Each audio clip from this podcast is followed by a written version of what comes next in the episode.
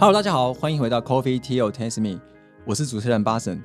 今天我们非常开心哦，我们有邀请到一位很重量级的人物，他在投信界或者 ETF 界，大家没有人不知道他的名字。那我们今天欢迎投信投顾工会刘宗盛理事长，他同时也是远大投信的董事长 Julian 来我们今天做分享。来，我们欢迎 Julian。哎，主持人好，各位听众大家好。先说一下为什么我会对 Julian 这么有印象，因为。我很常参加听别人的演讲，的刚刚有跟他分享，我很少听到人在演讲里面这么的妙语如珠，而且这么的顺畅，完全零停顿的感觉，或者停顿我听不出来。所以我觉得他的演讲非常的有印象，而且非常的投入在听。今天想特别的听他来跟我们做分享永续的一些经验跟愿景。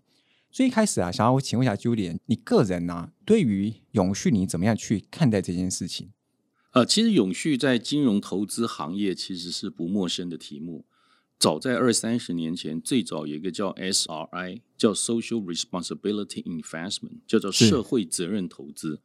因为像我们投信是拿公众的钱来做投资，对，所以我们就是一个善良管理人。那善良管理人在做投资的过程里面，本来就要做好，包括像尽职治理。我们所挑的股票，我们所做的投资流程，我们都是要有自律，而不只是他律而已。对，所以我们本身是本来就是一个高纪律的行业，包括金融行业，因为金融就是特许行业。对，那我们常常讲说，从 SRI 社会责任投资到很多上市贵的企业，这几年大家都很了解，叫公司的治理。对，台湾前面很多年可能会有一些上市公司的一些违反纪律、违反法规，像掏空啦、大股东的一些舞弊。但经过在法规的健全之后，公司治理这件事情也变成是一个很重要的一个显现，甚至慢慢的从一个高标准变成一个低标准。过往我们常讲说你公司治理很好，你是加分的，但是到现在大家会讲谁的公司治理不好？谁敢说他的公司治理不好？因为有法规卡住你了。呃，他已经从一个高标准变成低标准，所以换句话说，这样就变成是一从高标准变低标准，就是一个进步，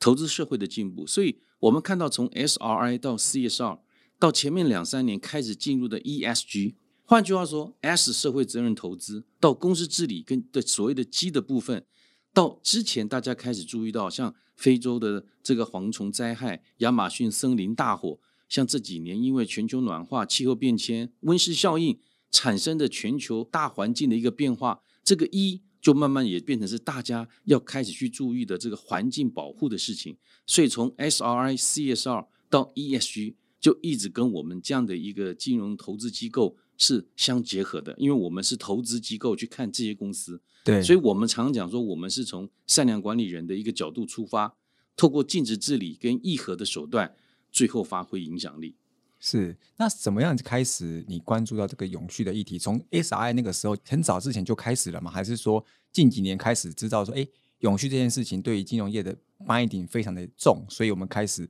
慢慢转向于去做各个面向的关注。其实我觉得还是主要从国际的大趋势了，大趋势。哦，像我举个例子哦，其实，在川普时代，他是退出巴黎协议的。对，哦，因为美国像以共和党来讲，他们很多的金主可能包括支持的都是煤老板。就是产煤的，或者是油老板产油的，对，所以这些公司，他们事实上在整个对于环境，包括是用电或者化石燃料燃烧所排放的二氧化碳，相对是在巴黎协议上面其实不是那么欢迎的。所以从京都议定书到巴黎协议，其实很早就已经有在做这个全球暖化的倡议。对，包括美国的前副总统高尔先生之前也拍过一部影片，叫做《Inconvenient Truth》，叫做不愿意面对的真相。但川普那个时代，他们的事实上是退出巴黎协议的，所以全球的一个大趋势的转折是在前年拜登当选了这个美国总统之后，他做的第一件事情叫重返巴黎协议。对，所以很快的一下就从 ESG 的这个显学的部分跳到所谓的碳中和。那碳中和的部分，事实上在 COP twenty six 在前年底在英国的 Glasgow，它就变成是从碳的这个零。把它中和的过程变成是净零，叫 net zero。那净零跟碳中和最大的差别是有七种有毒气体，不是只有碳，包括像甲烷。对，所以换句话说，全球对于这样的一个碳中和到近零的转型，其实是越发越来越越重视。那我们到最近，我们看到在这个埃及做的 COP twenty seven，对，更是气候到气候金融、气候减缓跟气候调试。就所谓的 climate mitigation、climate finance 跟 climate adoption。换句话说，今天不只是倡议宣誓要做，你还真的要去做。但是做的过程如果做的不到，也不要个因误会而结合，因了解而分开。所以讲是一件事情，但是你一定要去做。所以后来就发觉说，不要往死里做，你要做，但做不到的，你就要去 adoption，你要去调试它。对，而且是慢慢的从一个环境的一进入到 climate。所以我们现在看到有很多国际的法规跟趋势，像 TCFD 哦，针对气候变迁所必须做的财务资讯揭露的准则。那包括像 SASB 所谓的永续财务会计准则，慢慢的都会跟原来的财务金融所谓的不管是财报或者是 ESG 报告书，全部要结合在一起。所以以台湾来讲，除了国际趋势的转变之外，法规政策的要求，我们的金管会其实在去年九月有所谓的绿色金融三点零，对，在二零二零年有所谓的公司治理三点零，对于证券期货也有所谓的永续发展转型的执行策略哦，包括三大架构。五大目标、十项政策、二十七项具体措施，这里面就有十一项是跟投信有关的。所以换句话说，法规这件事情已经有给你一定的强制性。那同时呢，国际的趋势也告诉你，这个国家的政策跟方向，包括产业正往这个地方在走。所以我们的国发会也有国家近零排碳的路径，对，我们的监管会有永续分类的一个指引。那最重要的是，我们的陈建仁院长。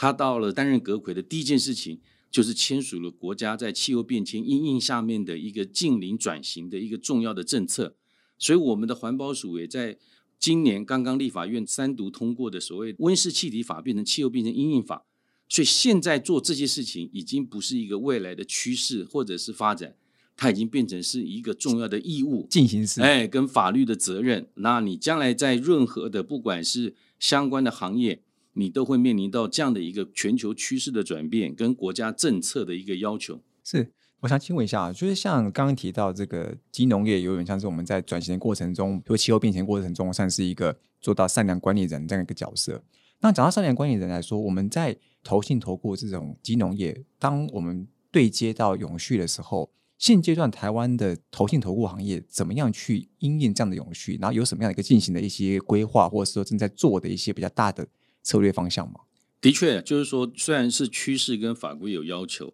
那就以我们自己的体会来讲的话，我们常讲说，这个是投资 ESG 哦，投资 ESG 意思就是说，我们看这些公司，它要符合我们 ESG 的要件。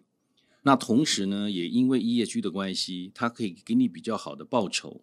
给你比较少的风险，或者带给你比较多的业务。可是很多人常常说，那个投资 ESG 报酬好像短时间看起来很少。哎，也不会。其实就是说，从指标来讲，它是相对的。譬如说，我们今年以来，假设我们都会讲说，业绩相关的类股跑赢大盘哦，相较没有业绩的股票。那同时，如果说在去年行情修正的时候，ESG 的相关类股也会跌的比较少。那同时呢，ESG 的投资的产品也可以带来比较多的资金。这个是我们的角度去看 ESG。那那些有业绩的公司的确能够带来比较好的报酬，我们叫比较好的阿尔法。那跌的比较少，就是相对来讲它的贝塔比较小。这些是从我们的眼睛看出去的 EH 的一个世界，这个是大家都是这么看。是，但是后来发觉，当法规政策开始要求的时候，我们的投资 ESG 就不等于我们用 ESG 去投资。你会发觉，我们去投资 EH。投资智能，投资 AI，对，不等于用 AI 去投资，表示我自己不是 AI 哦，所以那个叫做受词跟标的，是，所以 ESG 如果只是一个受词跟标的，那个我们的投资领域常常把它讲成叫主题式的投资，叫 thematic investment，是，换句话说，现在 ESG 好，那我不去投资 ESG，那明天如果是智能好，我就去投资智能，叫主题式投资，对，但是我自己有没有 ESG？我自己有没有智能？那那是两件事情哦。所以，我们现在的政策法规就要求，就是说，像台湾来讲，我们在前年七月，主管机关就要求说，你要去投资 ESG 那些标的产品，你就要符合叫八大监理准则。是，你要发行的业绩产品，你的策略、目标、方法、指标、尽职治理、风险政策，还有你的揭露的一些原则，你就不能够挂羊头卖狗肉，是挂着 ESG 的这个名字去做非业绩的事情。对，但是这个都简单，因为这个是属于 Prada 的层面，Prada 的层面的后面就是 performance。对所以我刚才讲的，有做 ESG 的绩效比较好，能够拿的钱比较多。但是我们从今年开始，台湾的主管机关要求六千亿规模以上的投信，台湾目前有七家，他自己要写永续报告书，他自己要告诉投资者我是怎么在做 ESG 的，而不是只有我去发 ESG 的产品，创造 ESG 的 performance。是我们现在对于我们要用 ESG 去投资，第一个我们需要有 ESG 的 people，我们需要 ESG 的 process。所以我觉得台湾的机构投资者现在也会进入到另外一个深水趋势，不是你看人家有没有公司治理，你自己也要公司治理，就是你不是你在主题是投资，你也要去自做这件事己也要情 ESG。对所以我们常讲说，我们以前都是用我们的传统的角度去看一个未来的趋势，但是我们自己在做 transition，所以现在叫转型。你会听到很多叫永续转型对哦，然后公司的策略转型。那公司在转型的过程里面，已经以机构投资者来讲，我自己也要转，而不是说你有 ESG，我投你，我就好像就转型了一样，我就把你放进来啊然后我就给你加大比重。但是从投资人的角度会看，那我元大投信自己有没有 ESG？好像、啊。好像没有这个标杆的意思，是。所以我们要落实到，就是说，所有的双方是投资 ESG 跟用 ESG 去投资，两个加在一起，到最后就是变成用 ESG 去投资 ESG，两边都是 E ESG。了解，就是不是说你只是拿做投资的时候去做 ES，就是你自己要投资的那个金融机构也要去做这件事情，才算是一个真正完整做好 ESG 这件事情，而不是说只是单方面你只是投资 ESG 这件这样子而已。所以这就是之前很多人常常讲，企业如果要把公司治理结合，叫 CSR，对啊，叫 Corporate Social Responsibility。大学也要做社会责任 USR 叫 USR。对，所以政府也要做社会责任的话，那叫 GSR。是所以换句话说，今天不是说只有特定的企业才要做到社会责任，大学也要，任何单位都要，政府也要，那叫共同的利害关系人，我们叫 stakeholders。对所以今天投信在做一个基金的发行的时候，我们的 stakeholder 就是我们的受益人、我们的政府法规，还有我们被投资的标的公司，它会形成一个 ESG 的生态系统。对所以如果你只有单向的，它就不是生态系统。就我刚才讲，它可能只是一个主题，它可能是一个阶段。所以当你是双向的部分，你就最后可以达到用 ESG 去投资 ESG，那就真的是达到了永续转型，大家都 ESG 的一个环境。是刚刚提到的比较偏向于是我们一个理想化，就是我们用 ESG 投资 ESG，这是比较一个理想化的一个蓝图。但现阶段，你觉得在台湾在推行这件事情的时候，有没有遇到什么样的困难，以及说这些金融机构现阶段大部分的金融机构看到了永续来的时候，他们认为是机会多还是危机多？坦白讲啊，当你觉得机会多的时候，那剩下就是挑战了；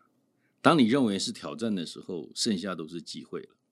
这个叫 transition 哦，我们叫企业的转型。怎么说呢？一般来讲会有挑战，大概分三个面向：一个是技术，一个是资金，对一个是人才。那全世界目前的确在永续转型的过程里面，最欠缺就是人才，因为政策已经到位，趋势在那里，但是大家都要做近零排放。对他台湾常常讲说，你要去做碳盘查，你要做近零，可是问题是台湾有二十万家中小企业，只有七家的盘查检验机构。换句话说，做做不完，第一个，你才加龙不搞，各位爬光，有的原来他可能原来的生产事业就已经有捉襟见肘的情况，对他怎么挤出更多的人、更多的时间、更多的成本去做所谓的近零，去做所谓的永续？那同时呢，这里面还牵到很多是技术的问题，就是说有很多是是像最近在谈什么氢能啊，对。谈很多转型，能源转型，对不对？替代能源、再生能源，可是这里面有牵到很多的是技术的问题，所以我认为这个法规虽然要求大家要做这样的转型，但是一定还有很多中小型的业者，他没有办法有效的去调试，所以这里面就遇到了目前国家的政策，包括我们目前的金管会，它都是先要求以大带小。什么叫以大带小？像今年我们六千亿以上的先做永续报告书，是明年是三千亿到六千亿，后年是三千亿以下。那美国的 SEC 的法规也差不多是这样子，二零二四大型公司先揭露范畴一、范畴二，就所谓的自身直接排放跟自身间接排放。对，第三个就利害关系人。所以换句话说，现在的机会是在于先做的能不能得到它的一个先入优势，会吗赢？者全拿。目前看得到是会的。是哦，那慢做的会不会它会失去的一些重要的市场的商机？所以这叫做 proactive。所以其实永续转型它分成是预应、因应跟反应。预应叫 proactive，因应叫 interactive，反应叫 reactive。所以台湾包括很多国家的政策已经跑出来了。对，所以这个时候就变成是你是 react，就我刚才讲的，这个时候你做了就不一定加分了，但是没有做，你可能就违反规定，你会被处罚。所以因此呢，有很多的一些不管是机构或者是国家或者是产业，它就会做一些预应式的准备哦，譬如说能源转型对，哦，譬如说碳税费，它可能会做出一些因应之道来避免一些成本的高涨。那有的国家有碳权交易，像欧洲有碳权期货，那很多大型的企业像微软，它可能买了很多碳汇，哦，碳汇就是森林哦所拿出来的这些减量的一些额度。所以换句话说，如果今天大家知道未来发展的趋势，你可以先做好因应之道，包括避险哦，包括一些这方面的能量的准备，否则你就只能做出一些因应跟反应。那这个过程的确会产生竞争力的差异。有做预应的话，它就可以比起一些阴应或是反应来讲，它的竞争力或者市占率在未来可能就慢慢的提高很多。对，但是也有可能它现阶段的沉入成本或者投入成本、研发成本会相对高，但是它日后它可能在未来当开始课征，像以国内来讲，对，我们今年三读通过的气候变迁阴应法，环保署可能最快明年在台湾要课征碳费，那费用的部分一定会对你的损益表带来费用增加，影响到你的 EPS，是，影响到 EPS 就影响到股价。对，所以很多的企业呢，它可能现在就在做一些，除了去年大家讲说要承诺二零五零年碳中和，对，你看今年有很多的企业就在转型，哦，像我们看到的之前像台泥的企业，它就转型成储能的公司，是，有很多的公司它可能就会采购绿电，它可能就会做出很多不一样的一个内部的，像不管是 SBT 科学目标减碳，或者 CDP 哦所谓的碳揭露计划，它就会做出很多这方面的，包括像 ISO 一四零六四之一的碳盘查，对，他把这些东西现在做好了，可能不见得有立竿见影，但他未来当政府的政策开始课征碳费，那你知道欧盟的话是二零二七年会课征欧洲的碳边境税，C 倍的那个地方，对 C 棒，二零二三年立法完成，本来是二零二六年要实施，对，但因为俄乌战争它拖延了一年，是，所以在未来的三四年，你看不到的隐藏的成本，可能就会慢慢浮现。就回填回来。对，所以现在大家有做准备的，有做投入的，日后可能相对受的冲击就小。但如果现在没能力，或者是知道还没有开始做的，他日后很难在这个新的一个国际的永续社会里面，去创造更多的差异性跟竞争力。是，所以看起来跟你的行业规模大小只是被规定的时间比较晚一点，可能一年一年的差异，但是其实理论上你早做完之后，倒不早点做，因为未来一定会要做。所以回应您刚刚的问题，就是如果确定要做，挑战就是现在，但是嗯机会在未来。对，但如果说你觉得这些政策是一个压力，是一个成本，你不去做它，反而你现在是一个机会，但是日后你剩下的都是挑战。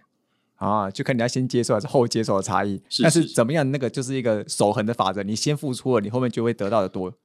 诶，但就因为回填回来。因为这个哦，英文叫 infactable，叫不可避免的趋势，就是 unavoidable，意思就是说，有些企业他认为说，赌一把的确，呃，在美国现在也许有所谓的红州跟蓝州，啊，红州的就是共和党的州，对。兰州就是民主党的州。对。那如果下一次美国总统大选又是红州当选，甚至搞不好又是川普又回任的话，是，他搞不好又把这种所谓的近邻啦、碳中和啦、有序转型的路径把它废止掉。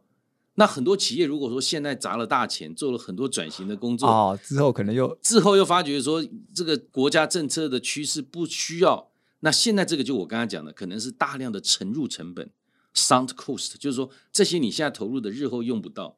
但如果说未来还是兰州继续当，我我举个例子，以前川普在美中贸易战的时候，很多人会想说，如果是民主党，搞不好美中的这个紧张就会减缓，因为拜登跟中国很好。后来没想到拜登上来之后，美中的冲突更加激烈，也没有比较少。哎，并不会因为你是 蓝的还是对对对，所以现在大家的这种猜测，有可能搞不好日后即使是共和党红州回来业绩的路径还是得推下去。所以永续转型前面有两个重要的转型，一个是策略转型，